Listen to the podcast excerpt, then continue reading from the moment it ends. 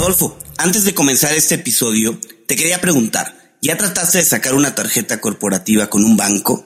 ¿Cómo te fue? Adrián, ni me cuentes. La verdad, es un proceso difícil, tortuoso, y eso me recuerda a varios de los episodios que ya nos han contado invitados en cuentos corporativos, donde nos relatan la dificultad que es hacer este tipo de trámites en los bancos tradicionales. Por eso, quiero contarte de Jeeps. Gracias a ellos, las empresas se pueden olvidar de los procesos lentos y tediosos para acceder a tarjetas de crédito y financiamiento corporativo. Invitamos a nuestros escuchas a registrarse en tryjeeps.com.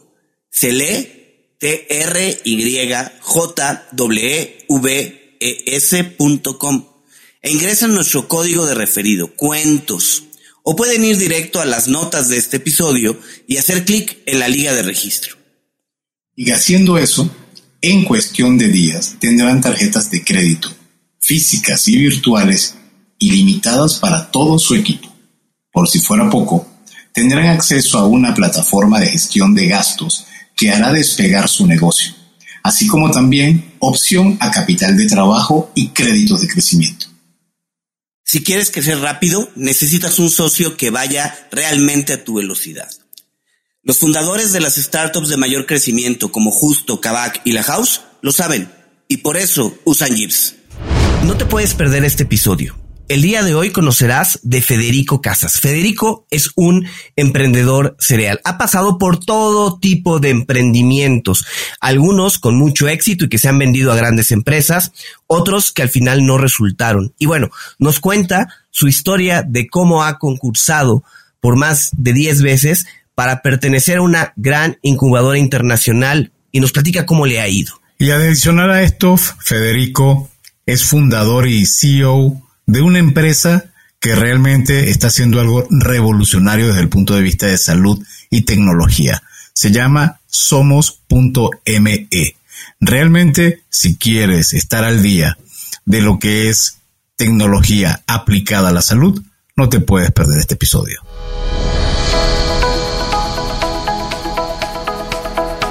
Hola, has venido a escuchar nuestras historias, ¿verdad?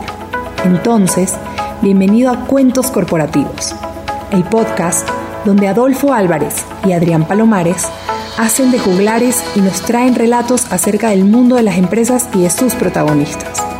Prepárate a escuchar interesantes historias acerca del management, startups, compañías exitosas y fracasos empresariales. Pon a tono tus oídos y disfruta de este nuevo capítulo de Cuentos Corporativos. Y como todo cuento, este también empieza con un había una vez. Que lo disfrutes. Adolfo, desde que iniciamos Cuentos Corporativos hemos escuchado a muchos de nuestros invitados hablar de cómo la tecnología puede apoyar el cuidado de la salud.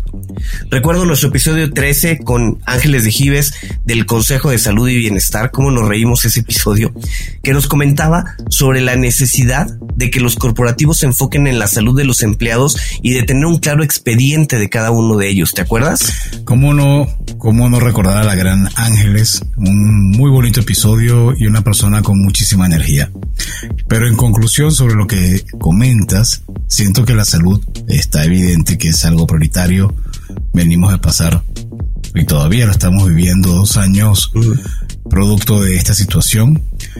Y hoy en día no podemos dejar de lado avances tecnológicos que no necesariamente están vinculados a una mejora dentro del campo de la salud, sino que son avances que van en paralelo, pero que también tienen algún tipo de aplicación. Digamos que inteligencia artificial, Machine Learning y ahora los hermanos blockchain e Internet 3.0. A esto se unen muchísimas otras líneas donde ya hay startups que, hoy en día las conocemos como biotech. Ves que ahora todas las startups tienen un, un, apellido muy particular, ¿no?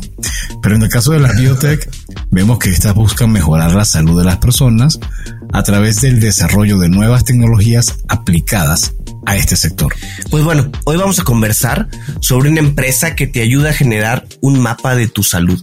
con el cual puedes obtener recomendaciones y guías para llegar a ciertos objetivos y te da apoyo mediante médicos y nutriólogos. Todo esto iniciando con una muestra de sangre. Y nos acompaña hoy su fundador, así que comencemos este episodio diciendo como siempre nuestras palabras mágicas. Había una vez un joven nacido en México que decide hacer del emprendimiento su forma de vida. Él estudió ingeniería industrial en la Universidad Iberoamericana y posteriormente un máster en Business Innovation en el Centro de Estudios Superiores de Diseño de Monterrey.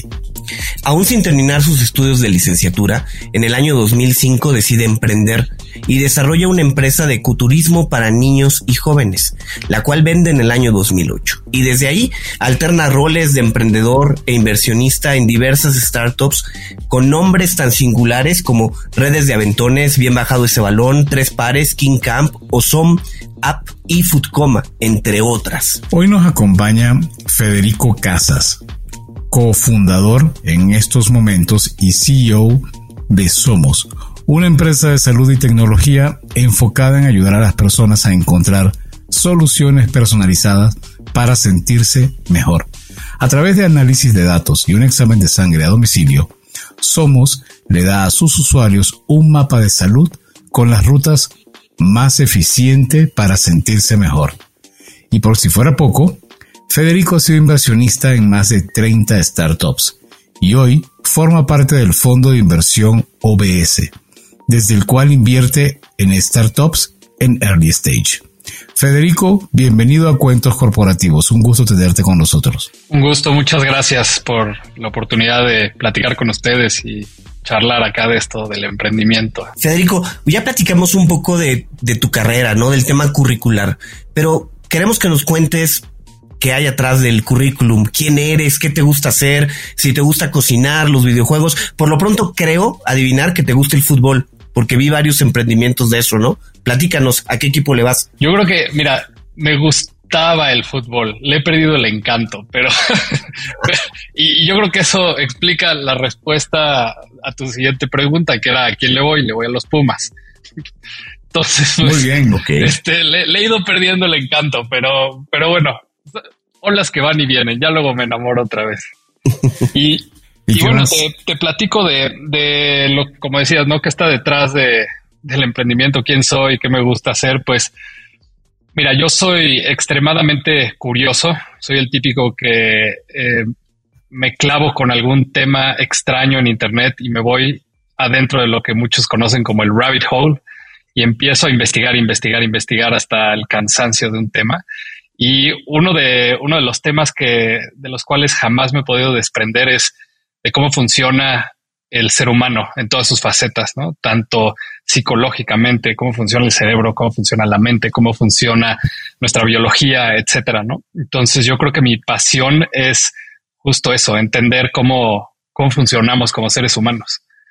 Y de hobbies y demás otras cosas tal vez un poco más banales, eh, muy, soy muy sencillo. Yo con pasear a mis perros, salir a caminar, estoy feliz. Oye, ¿y en tu familia ya hay algún tipo o ya había en el pasado eh, movimientos de emprendimientos y no tienen que ser necesariamente startups, aunque esa etiqueta como que es bastante reciente, pero desarrollo de compañías familiares o algo por el estilo? Sí, hace unas generaciones mi, bisabuelo fundó un, un despacho de contadores, creo que el primer despacho de contadores en México. Eh, tal vez nuestras generaciones no lo ubican tanto, pero si, si nos está escuchando alguien mayor de 60 años, probablemente eh, reconoce el despacho Roberto Casas Alatriste, será mi bisabuelo. Y luego de ahí hubo un salto generacional en donde no hubo mucho emprendimiento, pero en esta generación donde estamos, eh, mis primos, mis hermanos, sí hay mucho, mucho emprendimiento en mi familia. Oye, Fede, a ver, pero aunque nos platicas tú de tu bisabuelo y de ese inicio del mundo de emprendimiento, seguramente también tienes familiares cercanos que tomaron una carrera corporativa, ¿no? El mundo Godín, como le llamamos ahora. ¿Cómo es que tú decides romper con eso y decides desde antes de estudiar la carrera comenzar a emprender? Mira, yo creo que yo creo que hay dos hay dos tipos de emprendedores, ¿no? Esto se dice todo el tiempo, los que se hacen y los que nacen. Y uno no es mejor que el otro, ¿no? Son simplemente dos, caminos diferentes. En mi caso, yo estoy convencido completamente que yo nací. Jamás, jamás me cuestioné la opción de trabajar o seguir la, carrera corporativa. Eh, no fue, ni siquiera fue una decisión consciente. Yo sabía que iba a poner mis propios negocios. Después me fui enterando que se, se le llamaba a eso ser emprendedor, pero eh, no, no fue una decisión per se y en mi, en mi casa tampoco había un, un ejemplo a seguir por ese rumbo. Em, y yo creo que fue nada más una, una combinación de, curiosidad y también una profunda insatisfacción con las, con el status quo, con cómo están hechas las cosas. Lo cual tiene una parte no tan buena, ¿no? Que, que andas juzgando todo y nada te parece, pero la parte buena pues, es que acabas poniendo empresas. Fede, ¿qué, edad tienes? Tengo 40 años. Ok, eres más joven, por cierto. Aparentas de 30. Sí, soy muy, muy tragaños, muy tragaños, pero pues. Así es. Soy, estoy en una empresa de salud, entonces sirve, ¿no? muy buena publicidad. Ahora, cuéntanos, antes de entrar en, lo que estás hoy, eh, de redes de aventones, bien bajado ese balón, tres pares, King Cam. ¿Pudieras darnos como un paseo rápido de, de qué se tratan cada uno de estos emprendimientos, por favor? Sí, mira, tal vez escogieron, escogieron algunos de los que tal vez no les fue también o fueron em, empresas de, duración muy corta, porque yo, yo estoy muy acostumbrado a, iterar, ¿no? Sale una idea, la probamos, no funciona, no tengo ni, ni la más mínima preocupación en cerrarla. Entonces, puedo, puedo empezar con, con, la primera que comenzaron, eh, que se llama Aventones.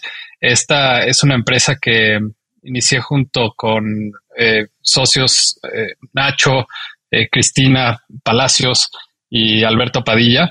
Y yo estuve en el inicio en la, en la concepción de esta empresa y después, la, después salí como al, al, año, antes del año yo salí de esta empresa y era una empresa de justo de aventones, de rides. se ponían, poníamos de acuerdo con un software a las, a las, a las em, personas de las empresas para que pudieran darse aventón y no usar el coche y demás. Pero esto fue allá por el 2012, eh, tal vez antes. Eh, y, esa compañía eventualmente fue comprada por BlaBlaCar, una, una empresa igual de, aventones de ride sharing europea. Eh, que intentó. Justo te iba a preguntar, que era el modelo muy similar, ¿no? En 2015 nos adquirió BlaBlaCar. Yo ya no era parte de la empresa. Y de hecho, esa empresa, el 99.9% del crédito es de mis socios. Eh, yo estuve en, la, en, el nacimiento, pero yo realmente no tuve mucha injerencia en, el éxito que tuvo después. Y luego de otras que, mencionan, por ejemplo, la de Tres Pares fue una suscripción de cervezas artesanales. Esa yo creo que la lanzamos antes de tiempo. Hoy, hoy si alguien lanzara una suscripción de cervezas artesanales, creo que le iría bastante, bastante bien. Ya el, eh, la gente ya está muy acostumbrada a a suscribirse a un servicio o un producto eh, a través de, Internet, ¿no? En ese entonces tal vez no tanto. Em, otra que tal vez no está mencionada ahí, pero, pero que es muy, muy interesante, es de las que más me ha gustado, se llamaba Intangible, era un company builder, es una, una empresa que construye empresas, que acabó convirtiéndose en un fondo de inversión de venture capital, el cual em, hoy se conoce como Nazca es un, fondo de VC muy, muy importante. Em, yo estuve ahí en, el inicio eh, y después cuando, el, cuando Intangible, que así se llamaba, fue adquirida y cambió su nombre a Nazca, yo em, me convertí, pasé, de ser GP, General Partner, a, LP, ¿no? a, Limited Partner. Entonces ahora soy inversionista en el fondo, ya no lo opero desde 2015. Y bueno, esas son, esas son algunas. Eh, entonces he estado un poquito por, por todos lados, eh, algunas veces más, más operativo, otras veces más estratégico, a veces al inicio y a veces todo el camino. Oye, eh, Fede, como emprendedor, parece que has pasado por empresas muy, muy diferentes, ¿no?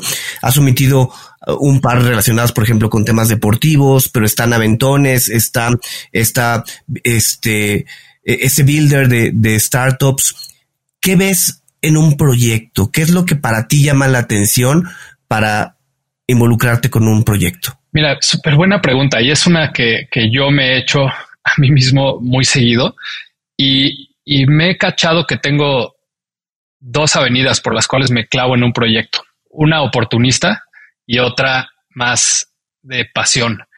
Eh, las que son oportunistas, pues es simplemente ver un, business case, un, caso de negocio interesante donde eh, A más B igual a C y es muy lógico y dices, ok, aquí puede haber una buena oportunidad de negocio para ganar lana o este, cumplir metas personales, eh, agregar valor, etcétera. Y en esas, coincidentemente, es en las que no me he ido bien. Las que me va bien es cuando hay pasión detrás y donde tal vez el, el caso de negocio no tiene tan, no es tan obvio, pero le entro porque, pues, como, como diría, no puedo, no puedo, no puedo no entrarle. Sería en contra de mis instintos entrarle. Entonces, una decisión más instintiva, más de, de, de gut feeling y le entro y en esas, y en esas me va bien, coincidentemente. Que yo creo que lo que confirma es que yo creo que el, el éxito o los buenos resultados y la pasión pues, están muy de la mano porque el camino es motivación, porque si no te caes con todos los obstáculos que hay. Y no te suele pasar que también hay una mezcla de motivación con el tiempo en que le dedicas. Totalmente, totalmente. O sea, el, los startups y las empresas cuando, cuando empiezas, pues todos tenemos la motivación al 100, pero esa eventualmente se va y se pone a prueba. Y si, y si no tienes, yo creo que o, un sueldo millonario para que digas, bueno, ok, voy a, voy a seguir porque esto me va a llenar los bolsillos, lo que necesitas es pasión y que te encante el problema que estás resolviendo, ¿no? Yo, por ejemplo, actualmente en la empresa que, que estoy, los problemas, que hay muchísimos, me encantan. Estoy enamorado de los problemas que tengo que resolver todos los días. Eso no quiere decir que, que no me cuesten trabajo, mucho, sudor, lágrimas y todo lo necesario, pero me gusta, me da mucha satisfacción. Cuando no está eso, pues acabo tirando la toalla. Oye, antes de, entrar en materia a, la startup de la cual hoy eres fundador, eh, a mí me gustaría platicar de, un tema. A ver, veo que en dos ocasiones, bueno, eh, por lo menos en una ocasión, en el tema de, de Aventones, tú saliste un poco antes de que fuera ya comprada por, BlaBlaCar, el gigante europeo. En el caso de los venture capital, normalmente les hacen mucho esta pregunta de cómo viven el dejar pasar una oportunidad, el dejar pasar a uno que se convirtió en el unicornio. Obviamente no es ese caso, ¿no? Pero, ¿cómo fue tu reacción cuando después te enteraste de la compra? Eh, ¿cómo, ¿Cómo fue ese proceso en ese momento? Miren, el, el proceso de Aventones específicamente yo todavía tenía equity. Entonces, pues fue, fue como, ah, pues qué buena noticia y este, y, me tocó, me tocó mi parte, ¿no?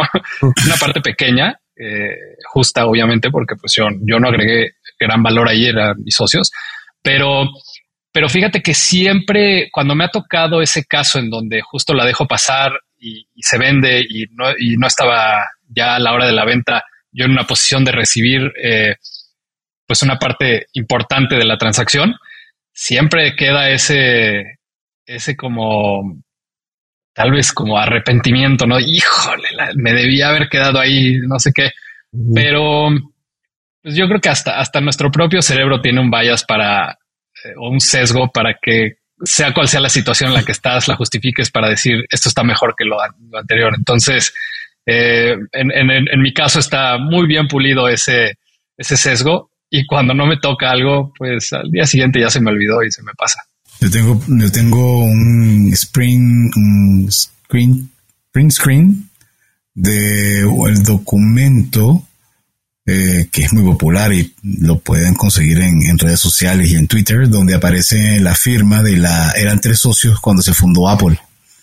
Eh, Wozniak, Jobs y un tercero que no me acuerdo. Y el tercero se tuvo que salir porque ya ellos empezaron a demandar mucho y a pedir inversión y él había colocado, creo que eran 600 dólares. Y entonces se salió y él dijo, no, prefiero llevarme mis 600 dólares y no dejar una parte. Y a cada rato lo entrevistan y le preguntan y no siente feo. Y me acuerdo de lo que se acabas de decir y dice, no, yo creo que era mi mejor... Ah, fue la mejor decisión en ese momento. Y yo sí, pero qué dolor, ¿no? O sea, eh, este, este, se dice... Hay varias historias de esas. Hay, hay, hay, una mexicana muy buena, de, no voy a decir nombres, pero los primeros desarrolladores de, de, de, una, de una app de una empresa muy famosa que después se volvió millonaria fueron mexicanos. A, una, a uno de ellos, bueno, a los dos les ofrecieron equity. Mm. Uno de ellos tomó las acciones y el otro tomó un pago en, en a su cuenta de banco. Y esa empresa hoy vale varios miles de millones de dólares. Igual dice que está feliz, dice que está feliz. bueno, y así pudieron, así, así nos pudiéramos ir. Eh, hay un libro que, que me leí de mm, también de la historia de Uber, donde y siempre, esto siempre lo comento como como a un abreboca en, en cualquier en cualquier cena porque sirve así como para oh wow ese, ese dato no lo sabía qué interesante eh, pero tú sabías que el primer desarrollo de Uber se hizo en México. Pues a lo mejor es esa de la cual se refiere Federico, ¿no?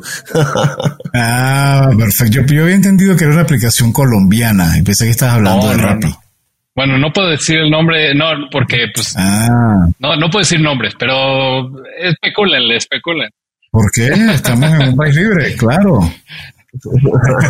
Bueno, pero lo importante es que hoy en día no estás en esa situación, pero igual te ha tocado vivir muchos temas con el mundo de los venture capital y las aceleradoras. Tienes un cuento muy particular con que descubrió Adrián con Y Combinator, que es así como la meca de los emprendedores. ¿No, Adrián? Sí, a ver, eh, Federico y yo nos conocimos por culpa de un tweet que hizo público, donde comentaba que había roto su propio, su, su propio récord el haber sido rechazado por décima ocasión de Y Combinator. Eh, nos gustaría platicar, Fede, un poco al respecto. Eh, ¿Por qué Y Combinator? ¿Por qué eh, insistir habiendo ahora tantas aceleradoras? ¿Y qué has aprendido en el proceso? Platícanos con qué con qué empresa se ha dado este camino, si ha sido con la última, no lo sé. Y bueno, ¿y qué has aprendido? Sí, pues mira, yo, yo como, como bien dices, sí he aplicado 10 veces a Y Combinator y me han rechazado las 10 veces en diferentes partes del proceso. Eh, y ha sido con diferentes empresas. Eh, también ahí es donde se, justifica mi edad, Adolfo. Aquí, ahí sí tengo los años suficientes para haber aplicado 10 veces a Y Combinator. Este, y ¿Pero has aplicado por año o has aplicado dos veces? A veces dos veces al año, porque tienen, tienen doble, invierno y verano. Y ¿Tú estás casado? no, no estoy casado. Ah, pero no es porque no, no tengas insistencia en, pedirle la mano a alguna de ah, tus no, No, no, estoy, estoy comprometido. estoy comprometido y, me pidieron la mano a mí. muy bien. muy, muy orgulloso yo y mi, y mi futura esposa también, la verdad. En fin, eh, en este tema de, de, Y Combinator, la, la primera pregunta es ¿por qué Y Combinator? Bueno, Y Combinator tiene varias ventajas. La, primera es que eh, cuando perteneces a Y Combinator entras a una red tanto de emprendedores, mentores, inversionistas y una red de valor alrededor del crecimiento de las empresas impresionante. Entonces, a mí lo que más me atrae es cómo he visto otros amigos, porque yo llevo en el tema de emprendimiento en tech en México mucho tiempo, entonces te imaginarás la cantidad de amigos que tengo en, este ecosistema. Y la cantidad de amigos que tengo que han pasado por Y Combinator es enorme. Soy el único que no. Este, y veo, y la verdad es que veo el resultado que tienen en sus empresas, en cómo los ayudan a, formular la propuesta de valor, en cómo los ayudan a, hacer todo el business case, a, crecer, a entender su negocio, a veces hasta cambiar el rumbo de su negocio, que digo, hijo, yo, yo quiero eso, ¿no? Porque por, por más experiencia que, tengas, yo creo que en, cualquier ámbito y sobre todo en, la, en el desarrollo de empresas, nunca dejas de aprender, ¿no? Y, a veces hasta mientras más pasa el tiempo, más necesitas aprender porque pues tienes que contrarrestar ya tus vicios, ¿no? Y, entonces por eso es que he sido tan insistente en Y Combinator, me parece la mejor escuela. Y la, y la segunda razón es porque sí te abre tiene un, cierto pedigrí que te abre puertas a inversionistas y, y, te ayuda a que otras, otros fondos crean más en tu visión, ¿no? Porque cuando estás en, etapas tempranas de una empresa, estás vendiendo visión, ¿no? Y lo que necesitas es que, es que te crean. Y una de las maneras para que te crean, pues es tener este sello de calidad de alguien. Y Y Combinator, en mi opinión, es el, mejor sello de calidad que puede haber allá afuera. Entonces, ese es un poco la, parte detrás de por qué he aplicado y, demás. Y, y, lo que más he aprendido en estas aplicaciones, porque se aprende mucho solamente por aplicar, la verdad, es que la aplicación no es difícil, pero las preguntas están formuladas de tal manera y además explicadas, o sea, te dicen, esta es la pregunta y por favor respóndela de esta manera, ¿no? O sea, hasta te dicen cómo responderla. Y eso te forza a, a cuestionarte muchísimas cosas sobre tu empresa, sobre tu idea y demás. Después de cada aplicación que he hecho a Y Combinator, mi empresa o la idea que, con la que estoy aplicando está mucho mejor que antes, aunque ni siquiera me hayan aceptado. Entonces, pues esa ha sido la, experiencia con, con Y Combinator y, por qué he aplicado y seguiré aplicando. ¿eh? En verano, en unos meses, volveré a aplicar. No, pierdo absolutamente nada. No, para nada. Tengo la fortuna y de, recientemente cambié de trabajo y estoy ahora trabajando en una en un emprendimiento que el año pasado pasó por el batch de Y Combinator. Em, yo no estaba, pero me cuenta la historia como me lo cuentan los fundadores. Eh, Eduardo Musali, quizás lo conoces. Eh, aplicó tres veces y fue hasta la tercera o, tercera o cuarta que lo logró. Y Eduardo ya venía con otros emprendimientos. Creo que también eso lo consideran un poco, ¿no? la atracción que traes, pero bueno, tú también traes una atracción de, o, una experiencia importante. Pero en conclusión, lo que él me decía eh, coincide mucho con lo que, o con lo que él me ha dicho, coincide mucho con lo que tú comentas. El, el modo de pensar, el network que te da la posibilidad de incluso de poder pichar tu idea con ya compañías eh, famosas como, como un Rappi, como un Dropbox, como un Airbnb. Es como si estuvieras hablando con rockstars, ¿no? Sí, es, es la, la liga, este, la liga más, más alta que puede haber en el, en el mundo en cuanto al tema de, emprendimiento. Entonces, pues sí, eh, te, fogueas, ¿no? Te hace, te hace ser mejor empresa, mejor, mejor emprendedor. Y, y pues sí, por eso vale mucho la pena, yo creo. Oye, Fede, antes de, entrar a, micrófonos, de hecho, en los correos que intercambiábamos, me platicabas un poco de, otro aprendizaje que tiene que ver con, con contar tu historia. Platícanos un poco de, esa parte, ¿no? De, de qué, qué, características o cómo debes de contar tu historia en Y Combinator de acuerdo a lo que tú has visto. Pues mira, yo creo que yo creo que yo no podría decir cómo debes contar tu historia en Y Combinator porque claramente no lo he contado bien. Entonces, no me atrevería a dar un, consejo ahí. Sin embargo, eh, fuera de Y Combinator, en todo el tema de startups tecnológicos, levantamiento de capital y todo, constantemente ves que las empresas que levantan dinero, que tienen éxito y todo, son las que saben contar bien su historia. Y contar bien tu historia es simplemente, yo creo que hacerla clara, o una historia difícil de entender, pues no, no genera mucho, pues mucho interés, ¿no? Entonces, que sea clara. Eh, dos, que sea obvia, lógica, ¿no? Tiene que haber como una, una, unos pasos consecutivos que tengan una lógica entre sí, ¿no? O sea, A más B igual a C, ¿no? Es como si voy, a trivializarlo un poquito, ¿no? Tal vez vendo botellas de este acero inoxidable. Entonces, para que sea una, una, historia interesante, pues tendría que decirte una historia de negocios interesante. Te tendría que decir, mira, a mí me cuesta eh, un peso hacer esta botella y tengo la exclusiva de, por una tecnología increíble que nadie más lo puede hacer. Y este tipo de botellas se venden en 100 pesos en el mercado. Entonces, pues tengo 99 pesos de utilidad por botella y para que alguien me copie está en chino. Entonces, eso cualquiera lo entiende, ¿no? Es, es, muy, es muy obvio el A más B más C, ¿no? A más B igual a C. Eh, si tu historia es demasiado complicada y tienen que pasar 300 cosas y 300 milagros para que tu caso de negocio sea exitoso, pues nadie te va a comprar la idea, ¿no? Vas a, la gente va a acabar confundida, no va a saber si, si esto puede, puede o no ser un éxito, no pueden medir su riesgo eh, y el famoso upside o downside. Entonces, por eso yo creo que es tan importante saber contar bien tu historia, para que la gente la entienda y se pueda casar con ella y, apoyarte. De hecho, hace poco leí un tweet y voy a releer una de las partes. Sugiero que lo busquen, eh, que lo encuentren en Twitter.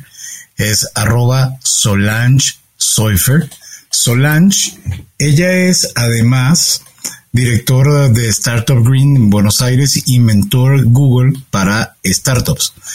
Y lamentándolo mucho, contaba acerca de un caso eh, de un de una persona quien un emprendedor a quien estaba mentoreando y lamentablemente este él tuvo que cerrar su startup y genera un hilo de todos los temas que hay que que ella considera que se deben tener en cuenta pero hay un punto y aquí está que tiene mucho que ver con lo que dice Fede que es eh, un producto sin propósito ni storytelling es un cuerpo sin alma. Funciona, se mueve, pero no tiene identidad.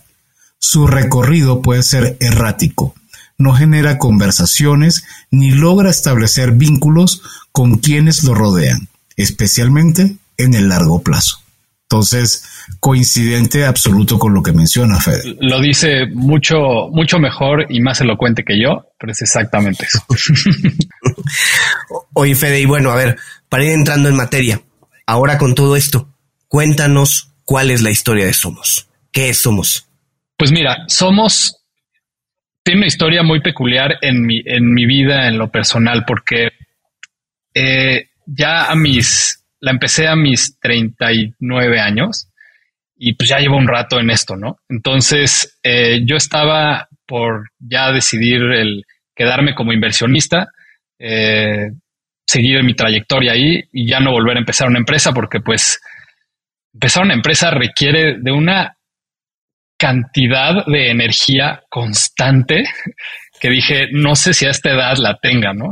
Y entonces estuve a nada de, tirar la toalla antes de empezar, pero yo creo que un buen día dije, no, ¿sabes qué? Yo creo que me queda, me queda un startup más dentro de mí, me lo voy a aventar. Y entonces, este, dije, y ya puedo ser inversionista después toda mi vida, pero, pero me queda uno más. Entonces me puse a analizar eh, qué era esto que realmente me apasionaba, porque como lo comentamos antes, pues dije, si hay pasión, entonces aumenta la probabilidad de éxito y no voy a caer en el error de irme por algo oportunista, ¿no? Entonces, por eso no, si hubiera sido oportunista, pues tal vez hubiera empezado algo de cripto o algo de este, un agregador de marketplaces o de e-commerce, algo así, porque pues por ahí hay, hay más probabilidades de éxito. Pero pues a mí lo que me apasiona justo es esto de cómo funciona el ser humano, cómo funciona nuestra biología, cómo, qué podemos hacer para eh, estar mejor, envejecer mejor, estar más saludables, tener más energía, etcétera, ¿no? Entonces dije, ok, definitivamente es eh, salud y bienestar por donde tengo que, pegarle. Y entonces me puse a analizar junto con Toño, mi socio, con quien ya hemos iterado varios productos y hemos trabajado, llevamos trabajando cuatro años haciendo experimentos de empresas. Y dijimos, ¿sabes qué? Vamos a hacer una, una matriz de decisión en donde dentro del espacio de salud y bienestar, qué tipo de modelos de negocio hay, qué problemas hay, cuáles son eh, anti, anticrisis, etcétera, ¿no? Y esto fue antes de COVID. Eh, y entonces empezamos a, analizar los, las ideas, fuimos descartando y llegamos a, una, a un concepto que era este tema de salud de precisión, ¿no? Donde decíamos, es que está impresionante cómo Hoy en día estamos ya acostumbrados a que los servicios sean de cierta manera, ¿no? ¿Quieres entretenimiento? Le prendes a Netflix, puedes ver lo que quieras. ¿Quieres este, transportarte? Sacas tu app, pides un Uber, te vas a donde quieras. ¿Quieres una tarjeta de crédito sin hablar con un ser humano que te traten de 10? Nubank, listo, ahí está tu tarjeta al día siguiente. ¿te quieres sentir bien? A ver, aviéntate dos citas con doctores, tres citas con nutriólogos, ve a un laboratorio, ve a otro laboratorio, recibe un PDF críptico que no sabes ni de qué se trata, este, cómprate un filtro de agua en Amazon, unos suplementos en GNC, otros suplementos pídeselos a tu tía de no sé dónde. Y, ¿cómo, ¿Cómo puede ser? Se está completamente roto el sistema de salud en México y en, y en Latinoamérica y hasta en el mundo, ¿no? Entonces dijimos, ok, creo que aquí hay una gran oportunidad para que podamos hacer un, una empresa de salud como a nosotros nos gustaría para podernos sentir bien, ¿no? Y fue de ahí como, nació esta idea en donde dijimos, ok, lo que tenemos que hacer es algo que nos ayude, uno, a diagnosticar. O sea, quiero saber cuál es la causa raíz de por qué no tengo energía o por qué estoy cansado o por qué tengo mala digestión. Entonces, ¿cómo diagnosticamos de una manera agradable, fácil, eficiente. Luego dos, cómo interpretamos y entendemos lo que acabamos de diagnosticar, ¿no? Cómo evitamos esos PDFs y tenerle que hablar a un doctor para que nos lo interprete. ¿Cómo le hacemos para verlo en mi teléfono fácil, eh, bonito, con gráficas, etcétera? Y luego, ¿cómo le hacemos para que con toda esa data no dependamos de la opinión de un doctor? Porque yo respeto mucho a los doctores y de hecho los doctores son, este, tenemos doctores en Somos y todo, pero ahí les va una, un dato bien interesante. El 80% de las segundas opiniones médicas son diferentes a la primera opinión. 80%. Entonces, ¿eso qué quiere decir? Quiere decir que es hipersubjetivo el diagnóstico médico. ¿no? O sea, ¿Por qué? Pues porque somos humanos, no somos máquinas, ¿no? Entonces dijimos, ¿cómo le podemos, le tenemos que quitar la subjetividad a todo este tema médico? Y entonces, pues ahí fue cuando dijimos, ok, lo que tiene que estar envolviendo a toda esta idea es la data, los datos, para darnos diagnósticos precisos y recomendaciones personalizadas para que podamos entonces llegar a nuestros objetivos de salud más rápido y de manera más eficiente. Y que entonces la salud sea como Netflix y sea como Uber y sea como Nubank, como debería ser en 2022. Una gran historia que ahora vamos a entrar a revisar cómo se ha desarrollado la idea en el mundo real. Pero primero vamos a estos comerciales y ya seguimos con Fede. Antes de continuar con nuestra entrevista, te queremos recordar lo que mencionamos al principio de este episodio. Se trata de Jeeves, la fintech con la que las empresas se pueden olvidar de los procesos lentos y tediosos para acceder a tarjetas de crédito y financiamiento. En Cuentos Corporativos te invitamos a probar esta plataforma financiera global, todo en uno, con la que podrás manejar los gastos de tu empresa, solicitar financiamiento y obtener beneficios inigualables. A ver, regístrate en tryjeeps.com. ¿Cómo se lee?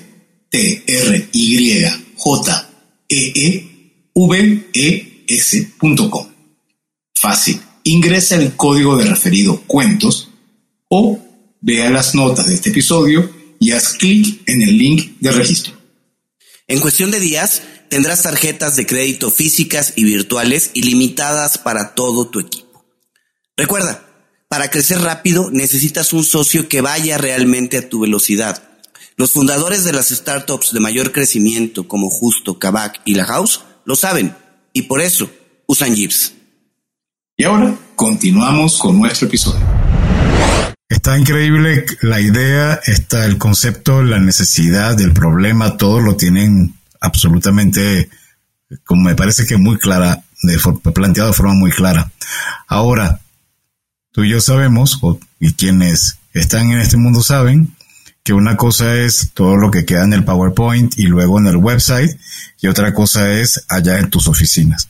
¿Cómo está pasando la vida en Somos? Fede, ¿cómo están ejecutando este, este proyecto? Pues mira, creo que, creo que estamos haciéndolo como, como cualquier buena startup lo haría, tropezándonos todos los días, este, cambiando de ideas y de direcciones todos los días, haciendo iteraciones constantes, a veces varias en el mismo día de, oye, tendríamos que cambiar el copy de la página que diga esto, no, a que diga esto. No, es que ya descubrimos que nuestro cliente eh, más frecuente es de este tipo. Oye, al día siguiente, fíjate que no, que siempre es de este tipo. y hay que hablarle ahora mejor a los veganos. No, ahora mejor hay que hablarle a los biohackers.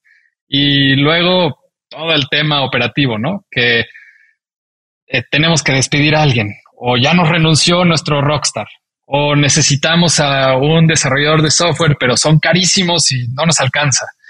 Y luego, este, ahora pues de repente a nosotros nos tocó empezar en un año de bonanza de levantamiento de capital, el año más increíble, yo creo, en la región, ¿no? 2021. Y ahora nos toca vivir el peor año, el, año siguiente. Y entonces ahora es, imagínate que ibas este, antes por la, por la carretera de cuota eh, sin tráfico y de repente pues se deslava la montaña y no van a quitar ese, ese bloqueo en dos años y te tienes que ir en burro por la libre. Pues ahí vamos. Entonces hay que cambiar. Entonces hay que cambiarle y hay que cambiar el, equipaje y la ruta y, el, y los zapatos que traes y todo. Ahora, Fede, una pregunta. Ya indistintamente de todos estos escollos que muy bien los relatas y seguramente los van a los van a, sortear y muy bien. ¿Sientes que ya tu compañía tiene el famoso y tan anhelado Product Market Fit? No, todavía no lo tenemos. Em, el, tal vez alguien menos exigente podría decir que sí, pero nosotros internamente estamos convencidos que todavía no estamos ahí. Eh, para nosotros el, tener el Product Market Fit tiene que ser tan obvio, tan claro, tan fuerte que sea innegable y todavía tenemos argumentos para decir que no lo tenemos. Entonces nosotros todavía no estamos ahí y por eso tuvimos la suerte de por no tener todavía product market fit según nuestra, nuestra percepción, que no le metimos el acelerador a full el año pasado. Seguíamos iterando, buscando, buscando. Y eso nos permitió ahorita eh, llegar a esta nueva etapa de donde te tienes que apretar el cinturón con todavía mucho dinero en la cuenta de nuestra primera ronda de inversión, que no nos gastamos porque no teníamos para dónde crecer, porque no teníamos un buen, sólido product market fit. ¿Y de cuánto fue la ronda? Eh, levantamos un millón ochocientos. Ah, qué bueno. Entonces todavía tienen un runway Sí, nosotros ahorita, como lo planteamos, es este, si seguimos, si seguimos como, como estábamos, así sin cambiar absolutamente nada, tenemos unos 14 meses de vida, eso para un startup es más o menos decente. Y si en, unos meses eh, vemos que la cosa se pone fea, podemos ajustar y tener 24 meses de vida. Entonces, estamos en una posición no, no ideal, pero estamos 100% seguros que no vamos a morir en los siguientes dos años. Que eso en un mundo como el que estamos viendo hoy vale oro. Oye, Fede, y, a ver, eh, yo visité la página de Somos, me inscribí en su en su waitlist. Eh, ¿Qué sigue? ¿Cuál es la experiencia que yo como cliente de ustedes puedo esperar? Mira, eh, de hecho, eh, lo que tenemos nosotros ahorita es justo ese waitlist, que es una, es una táctica muy común en los startups que te sirve de, dos cosas. Uno es de poder lanzar sin haber lanzado. Entonces, lanzar antes de que esté el producto listo. Y, y dos, que cuando estés listo para lanzar, puedes ir abriendo la llave poco a poco y entonces no tener a todos los clientes de jalón y que se te rompa la operación. Entonces nosotros ahorita ya estamos eh, mandando a, algunos usuarios correos diciéndoles, eh, por ejemplo, Adrián, ya eh, si quieres, ya le puedes entrar a, a, tener los servicios de Somos, solo que ahorita en lugar de hacerte un test de sangre a domicilio, eh, un autotest de sangre a domicilio, que ahorita te platico sobre eso, pero es un test que desarrollamos nosotros, muy fácil. En vez de hacer eso, si quieres ya entrarle hoy, hoy, te podemos mandar un enfermero a que te tome sangre como un laboratorio tradicional a tu casa. Y si optas por esa opción, ya puedes entrar a nuestro flujo en donde te tomamos sangre, Dos días después te decimos, estos son tus resultados y los puedes ver ya en tu dashboard, en tu cuenta, en tu plataforma de salud y, recibir tus recomendaciones personalizadas. Entonces, eso es lo que, lo que sucede si ahorita ya entras al waitlist. Y en unos, unas semanas, probablemente un mes, ya podrás entonces, ya le vamos a ir abriendo la llave a todos, para que te llegue tu, tu examen de sangre a domicilio, el cual lo haces tú mismo que ese, no sé si quieras que te platique ahorita los detalles o en una pregunta más este, a futuro. Sobre todo quería entender quién es tu competencia, porque pareciera que de vez en cuando son hospitales, pero por otro lado también pareciera que pueden ser servicios de, de laboratorios. Eh, pero platícanos, sí. ¿quién, según tu perspectiva, quiénes son? Mira, a, a, nosotros o a mí personalmente me gusta ver a la competencia siempre como quiénes son nuestras alternativas, ¿no? Por ejemplo, yo veo que una alternativa a Uber es caminar y andar en bici, ¿no? No, necesariamente Cabify o, o Bit, ¿no? Entonces, en nuestro caso, ¿cuáles son nuestras las alternativas a hacer lo que, lo que puedes hacer con Somos? Uno, sí, laboratorios eh, tradicionales, en donde puedes ir a, hacerte un examen de, sangre y, te dan tus resultados. Dos, eh, clínicas especializadas eh, pueden ser clínicas de, nutrición o, clínicas médicas y demás. Y obviamente también eh, startups y empresas tecnológicas que ofrecen servicios similares a, nosotros, en donde te ofrecen suscripciones para tener un médico de cabecera o contacto con médicos em, por chat eh, prácticamente en, real time Em, y otro tipo de pues, startups eh, tecnológicas que en México y en la región hay unas buenísimas que nosotros admiramos bastante y, son, son una buena inspiración para, para seguirle dando y, ser mejores que ellos. Oye, Fede, em, están en un negocio que desgraciadamente por la experiencia del pasado, pues podría estar eh, señalado, estigmatizado, ¿no? Cuando platicábamos para preparar esta conversación, recordábamos a la empresa Teranos de Elizabeth Holmes, ¿no? Que en el 2003, este, no, en el 2003 fue fundada y en el 2009 ya la evaluaban en 9 mil millones de dólares. Esto en el 2009.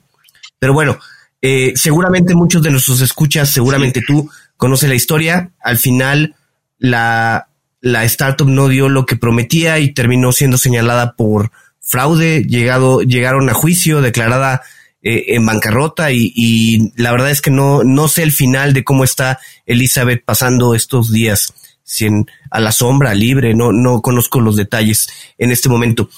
¿Crees que esto impacta en, en, eh, en la inversión, impacta en, en lo que están haciendo ustedes, lo que está haciendo Somos? Porque la verdad es que sí, automáticamente recordamos ese caso. Sí, totalmente. De hecho, es muy chistoso porque, bueno, antes de la parte chistosa, eh, te, una parte no chistosa, que es que Elizabeth Holmes creo que está con un pie en la cárcel, si no es que ya en la cárcel o algo así. O sea, sí fue un fraude terrible.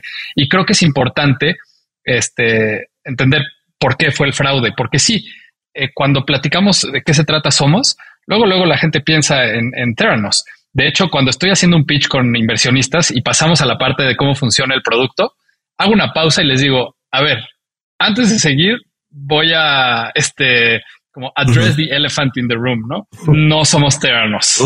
Y ahí les va por qué. y la verdad es que se ríen y este, y ya de ahí lo platicamos. Pero mira, Teranos decía, con una gota de sangre, te decimos todo, todo, una gota de sangre. Y le decían, ¿y cómo lo haces? Ah, pues estamos fabricando una máquina mágica que nadie conoce y nadie puede conocer y nunca se la enseñaron a nadie. Y, de ahí les podemos decir, ¿no? Y realmente lo que estaban haciendo era usando otras máquinas existentes y todo. Entonces por eso acabó siendo fraude y porque obviamente con una gota de sangre no puedes decir todo. Entonces la diferencia es que nosotros usamos cinco veces más sangre, o sea, cinco gotas. Y eso es bastante, bastante más. Y la diferencia más importante es que nosotros no estamos haciendo una máquina de la nada. Estamos usando tecnología existente y probadísima. usamos la misma tecnología que usa cualquier laboratorio que analiza sangre. Y donde nosotros innovamos mucho fue en que dijimos, a ver, no nos gusta la experiencia de los laboratorios en donde si yo solo quiero saber por qué estoy cansado no sé qué, me tienen que sacar tres o cinco eh, tubitos de sangre y, analizarla. ¿Para qué? Y entonces hicimos una investigación de data mining larguísima. Investigamos y minamos miles, miles de papeles, de white papers eh, médicos, para ver cuáles eran los biomarcadores que más influían en los diferentes scores de salud.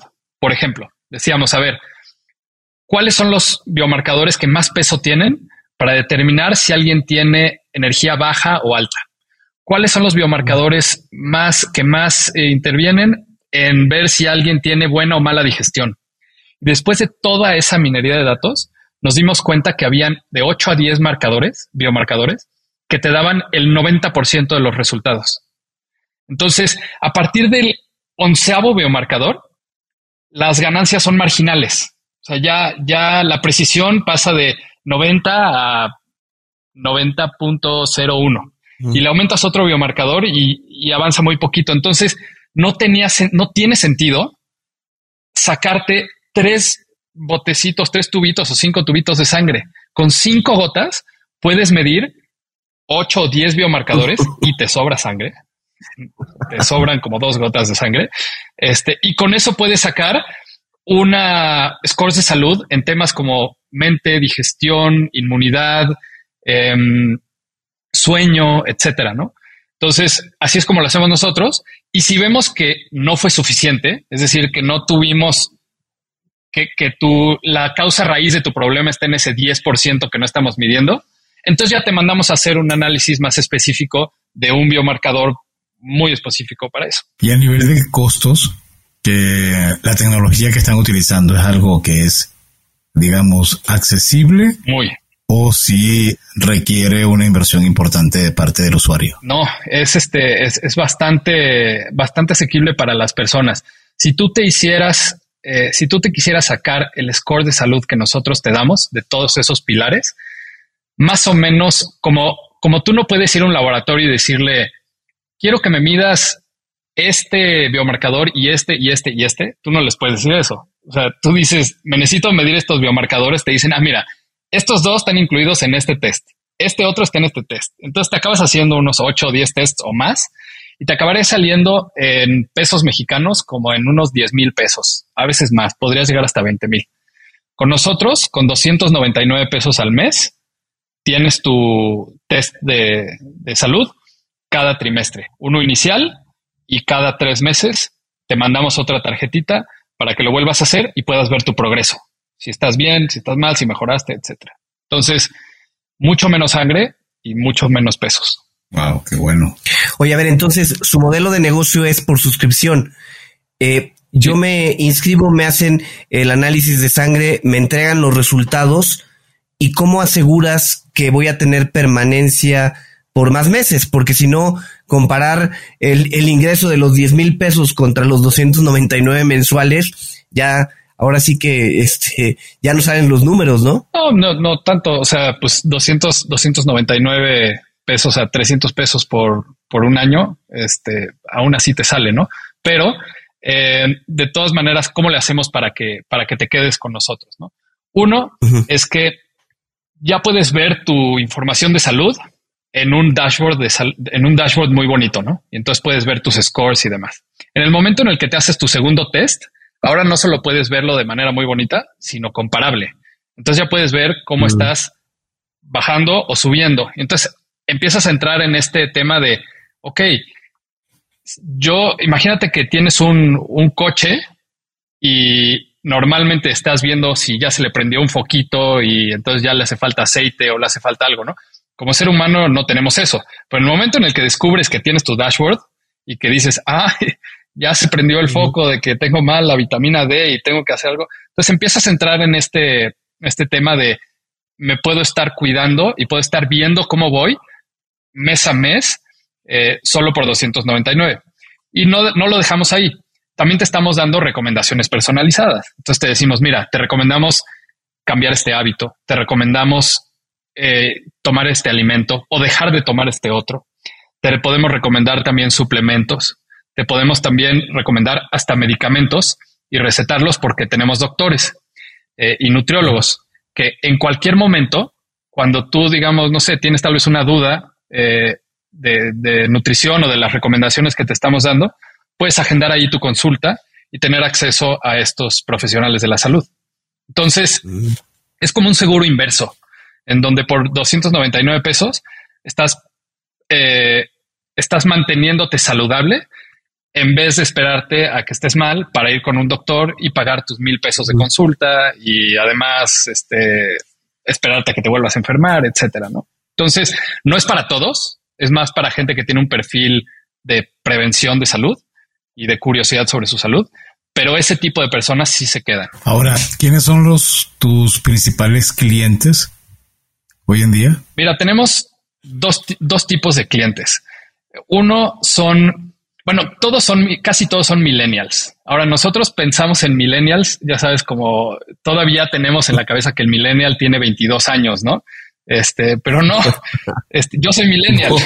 1981 es el primer año de los millennials, 1996 es el último año de los millennials, ¿no? Entonces, hay muchos millennials que están en sus 30 años y ya van a bailar una noche y al día siguiente tienen que ir al doctor porque no aguanta la rodilla y luego ya se comen una pizza y se dan cuenta que son intolerantes a la lactosa porque están inflamados, ¿no? Entonces, los millennials ya tienen muchos achaques. Pues los millennials son los millennials ya de treintañeros son nuestros clientes. Específicamente dos tipos. Uno son mujeres entre 35 40 años que tienen una, una conciencia más importante sobre su bienestar y, cómo es, y cómo se sienten en el día a día. Entonces quieren verse mejor, sentirse mejor eh, y, a veces hasta, más bien muchas veces, quieren que su familia esté igual, ¿no? Y nuestro otro tipo de clientes son hombres que buscan, millennials, que buscan más performance, desempeño, ya sea eh, atlético o profesional, ¿no? Quieren rendir más en la chamba, este, ser los mejores, tener este edge competitivo y algunos hasta deportistas, ¿no? Que empiezan a correr maratones, Ironmans y demás. Entonces, esos son nuestros early adopters o, usuarios más clavados de nuestro servicio. Yo me lo voy a hacer. Ya, ya, ya. No voy a contar. Hazlo, hazlo. Sí, sí, sí, yo ya me... Me avisas, para, para, para ponerle ahí un... Para que me subas en la lista, porque debe estar, debe estar larga la lista. Está larga la lista y, y sí le estamos dando acceso primero a, a nuestros amigos, a gente cercana, porque pues, en un startup al principio tienes, tienes pequeñas fallas en el sistema, ¿no? Entonces, que llegó el mail con este al spam, que este te llegó este, una llamada a una hora que no te debía llegar. Entonces hay, hay esas fallitas en el sistema y entonces generalmente probamos con amigos, gente cercana, que pueda darnos feedback sobre eso y no que se vayan a enojar y, y los hagamos pasar un mal rato, ¿no? Entonces, si ustedes le quieren entrar así, me avisan y los pasamos hasta arriba de la lista. Gracias. Pues mi, correo ya está registrado y yo con gusto, me parece bien interesante. Oye, a ver, ah. no podemos dejar esta, dejar pasar esta pregunta. ¿Cómo ves Somos en cinco años? ¿Qué te imaginas? Mira, yo Somos en cinco años lo veo como esta plataforma en la que tienes que tener todo de tu salud, en donde si piensas, donde el cliente piensa una persona en México, en Latinoamérica, dice, hijo, no puedo dormir bien o no tengo energía o quiero resolver un problema de salud, y lo primero que piensa es Somos.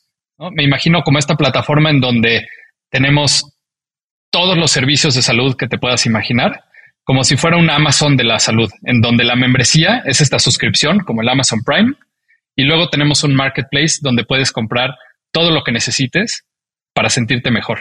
Desde agendar una consulta con un nutriólogo un doctor o una terapia de cualquier tipo, hasta comprarte eh, unos zapatos especiales para que no te duela la espalda o un filtro de agua y unos suplementos.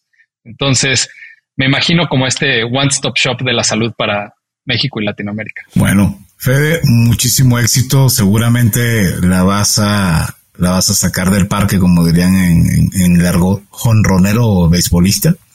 Y bueno, le, haremos seguimiento muy de cerca a tu último emprendimiento, digo, tu más reciente emprendimiento, estoy seguro, no creo que sea el más reciente. Exactamente. Y bueno, ahora pasamos a la parte de nuevo de preguntas muy personales. Y aquí, mm, preguntas muy sencillas, muy orientadas a, a tu, tu parte directa este, personal. Y la primera pregunta es si te gustan los cuentos. Sí, me encantan. La verdad, sí, sí, sí me gustan. Qué bueno. ¿Y algún cuento en particular que te guste? Mira, un cuento en particular tal vez no, pero una colección de cuentos sí, que este, la he leído varias veces y, me gusta mucho. Es un clásico que es el Los 12 cuentos peregrinos de, Gabriel García Márquez. Eh, son, no sé, tal vez es, tal vez es un sesgo por, por ser latinoamericano y, que son muchas historias de latinoamericanos en otras partes del mundo, pero siempre me enganchan y, me encanta el ritmo con el que escribe García Márquez y, esos 12 cuentos pues son, son muy bonitos. Me, siempre, siempre me han gustado. Oye, en términos de libros, ya sea, pues puede ser novela, puede ser temas de emprendimiento, temas de salud. ¿Qué libro nos puedes recomendar? Mira, hay, hay uno que, que, siempre recomiendo y, y, creo que con este hay para rascarle mucho, que se llama How to Change Your Mind o Cómo cambiar tu mente. Creo que lo tradujeron exactamente así, de Michael Pollan. Eh, es un libro que, que habla sobre, de una manera periodística y de investigación y muy objetiva sobre los psicodélicos y las plantas medicinales y cómo afectan tu cerebro, tu conciencia, la muerte, adicciones, depresión, trascendencia. Y este, y se me hace justo un, libro interesantísimo que yo creo que a, cualquier persona le, le, podría servir para informarse o para abrir su mente a, como dice el libro, ¿no? How to change your mind. Lo vamos a buscar. Y de aplicaciones o gadgets, quitando a somos.me, ¿alguna que pudieras recomendarnos? Sí, em, hay un gadget que me, que me, encanta, que lo uso, se llama Whoop, eh, W-H-O-O-P. Es un como un activity tracker, como el Fitbit y como pues, el Apple Watch y demás, con la característica de que este no tiene pantalla. Este no, no puedes ver, no puedes ver nada, porque solamente está midiendo tu, tu actividad y tiene la característica de que no solo te da mediciones como sin sentido, como nada más decirte cuántos pasos tuviste o eh, si dormiste ocho horas o seis horas, sino que todo esto que está registrando te lo interpreta en términos de eh, recovery, de, qué tan, em, ¿cómo sería recovery en español? Perdonen mi... ¿Cuánto, con qué velocidad te estás recuperando? Ándale, recuperación, ándale, con qué, qué tan recuperado estás y qué tanto esfuerzo hiciste, ¿no? Strain y recovery. Y entonces junta estas dos métricas que está sacando de, muchas, de muchas mediciones para decirte si este día o el día siguiente es un día para ponerle esfuerzo o para llevártela leve. Entonces, cuando, cuando tienes un, cuando estás bien recuperado y dormiste bien y todo, entonces te dice, oye, mañana le puedes meter duro. Entonces, si estás haciendo ejercicio, mañana esfuérzate más, llévate, ve, ve al límite. Y si no estás así, te dice, mañana llévatela leve, duérmete temprano, no hagas esfuerzo y todo porque te estás recuperando. Es la segunda persona que nos recomienda. Sí, de hecho iba a decir, coincides con Paulina Villalpando, que platicó ya con nosotros, no recuerdo el número del episodio, pero ella tiene una línea de joyería y justo nos recomendó. la conozco perfecto. Ah, mira. ok. Pues ella nos recomendó y nos habló maravillas también. Este, justo coincidieron. Oye, a ver, eh, nos comentaste que tienes muchos amigos emprendedores dos o tres emprendedores, empresarios latinoamericanos que creas que vale la pena seguir porque están marcando tendencia? Uy, la lista es larguísima. Este, a ver, te digo algunos de los que me vienen así en eh, la mente rápido. Eh, uno sería, yo creo que Ricardo Beder de Justo es una máquina, es de los de los emprendedores que, que más admiro yo. Su capacidad de ejecución es impresionante y su trayectoria una y otra vez le pega y la vuelve a hacer y la vuelve a hacer. Eh, otra, diría yo, dos, hay dos empresas que admiro mucho. Una es Sofía de seguros. Eh, es un startup que la marca es perfecta. Eh, su servicio está muy bien estructurado. Hablamos de quién sabe contar historia, su historia. Sofía cuenta bien su historia. O entras a su página y le entiendes perfecto de qué se trata este, y además el servicio es muy bueno. Y otra que me encanta es Platzi, eh, porque Platzi yo creo que es la empresa eh, latinoamericana que más impacto tiene de verdad. O sea, Platzi, Platzi es un motor de, de, la economía. O sea, la cantidad de personas que aprenden cosas en Platzi y luego aumenta su salario, consiguen empleo y todo es impresionante. Y sus dos cofundadores son personas increíbles y talentosísimas. Entonces yo, yo creo que esas tres me parecen muy buenas. Así es. Federico, eh, alguien que esté escuchando este episodio quede realmente sorprendido como nos está pasando porque en verdad está increíble y quisiera seguir contigo la conversación. ¿A dónde te puede contactar o dónde puede conocer más acerca de tu compañía? Pues yo creo que em, mi Twitter es buen punto de entrada. Eh, arroba Fede Casas, Fede como diminutivo de Federico y luego Casas. Em, y aunque no, no tuiteo mucho así como consejos de emprendimiento ni esas cosas, no, no, es, no es lo mío. Más bien mi Twitter eh, lo uso como cualquier humano para, para quejarme de todo. Este, me pueden escribir cualquier mensaje directo y también ahí pueden ver obviamente los links, las ligas hacia mi empresa y este, mi página y demás. Pero sí, mi, mi Twitter es buen punto de entrada. Perfecto. Hoy adicional pueden ir a somos.me, ¿no? Por supuesto, si quieren ir a la empresa eh, y apuntarse en el, en el waitlist para que empiecen a, a monitorear su salud, pueden entrar a somos.me, somos.me y pues apuntarse. Y cualquier también eh, recomendación, queja, sugerencia y todo, súper bienvenida. De, de, eso vivimos. Este, y estamos aprendiendo todo el tiempo. Entonces, muy agradecido si alguien nos quiere ayudar y echar la mano con sugerencias. Oye, Fede, y, y, bueno, ya para cerrar, ¿algún mensaje final que quieras compartir con nuestros escuchas? Con alguien a lo mejor que está pensando en dar ese paso para aprender, para emprender, perdón, para emprender o que ya está metido totalmente con el agua hasta el cuello. Sí, yo creo que, mira, tal vez eh, me iría por la, las empresas o los empresarios que yo he visto que, que tienen mucho éxito. Generalmente viene acompañado de mucho trabajo no hay atajos, no hay caminos fáciles y em emprender es, yo creo que los caminos más difíciles. Entonces, no, no tomar esta, este camino, esta decisión eh, de carrera, de emprender a la ligera, eh, porque sí es un camino muy difícil, con una probabilidad de éxito muy baja, eh, pero que si tienes las ganas y estás enamorado de los problemas a los que te vas a enfrentar, vale muchísimo la pena. Y por último, yo diría que es bien importante no clavarte con todos estos consejos que escuchamos en, por todos lados de los emprendedores exitosos, porque muchas veces se requiere mucho trabajo y mucha suerte. O sea, si a, si a mí me preguntas eh, cuál ha sido el mayor ingrediente de los éxitos que me ha tocado vivir, eh, la suerte ha sido una parte importantísima. Entonces, no se tomen tan en serio los consejos, ni siquiera el que estoy dando ahorita, porque gran parte es suerte y muy poco es talento. Y he escuchado que además la suerte se divide, porque no es solamente la suerte de que tu negocio sea exitoso, es la suerte de que tengas a unos buenos socios, la suerte de haber encontrado el nicho correcto, la suerte de haber estado en el momento de la, del lanzamiento, probablemente o lo haces muy tarde o lo haces muy temprano.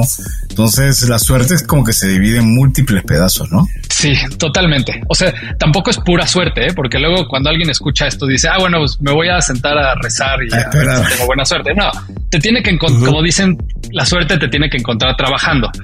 Pero, pero sí, si no hay suerte está bien difícil. Bueno, muchísimas gracias al señor Federico Casas. Eh, en, verdad, te felicito. Grandes proyectos. Eh, lo último que estás desarrollando está destinado seguramente a muchísimo éxito. Y bueno, una vez más, te agradecemos por habernos acompañado y a ustedes por habernos escuchado. Si les gustó este episodio, no duden en suscribirse en su plataforma y calificarnos con 5 estrellas. Agradecemos a nuestros aliados, la revista Neo, el marketing de los negocios, y a Radio Conexión Latam, la radio que une a Latinoamérica. a través de los cuales se realiza la retransmisión de episodios seleccionados de cuentos corporativos. En las notas de este episodio podrás encontrar espacios para conocer horarios y características de la transmisión. Y como siempre decimos, las empresas, sin importar su origen, razón de ser o tamaño, tienen todas algo en común. Están hechas por humanos. Y mientras más humanos tienen, más historias que contar. Y todo cuento empieza con un había una vez.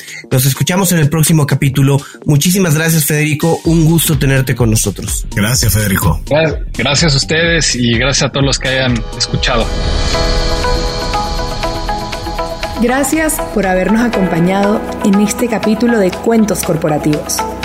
Ojalá que esta historia haya sido de tu agrado y sobre todo que te lleves ideas y experiencias que puedas aplicar en tu propio universo empresarial. Esperamos que nos escuches nuevamente y recuerda, todos los cuentos comienzan con un había una vez. Hasta la próxima.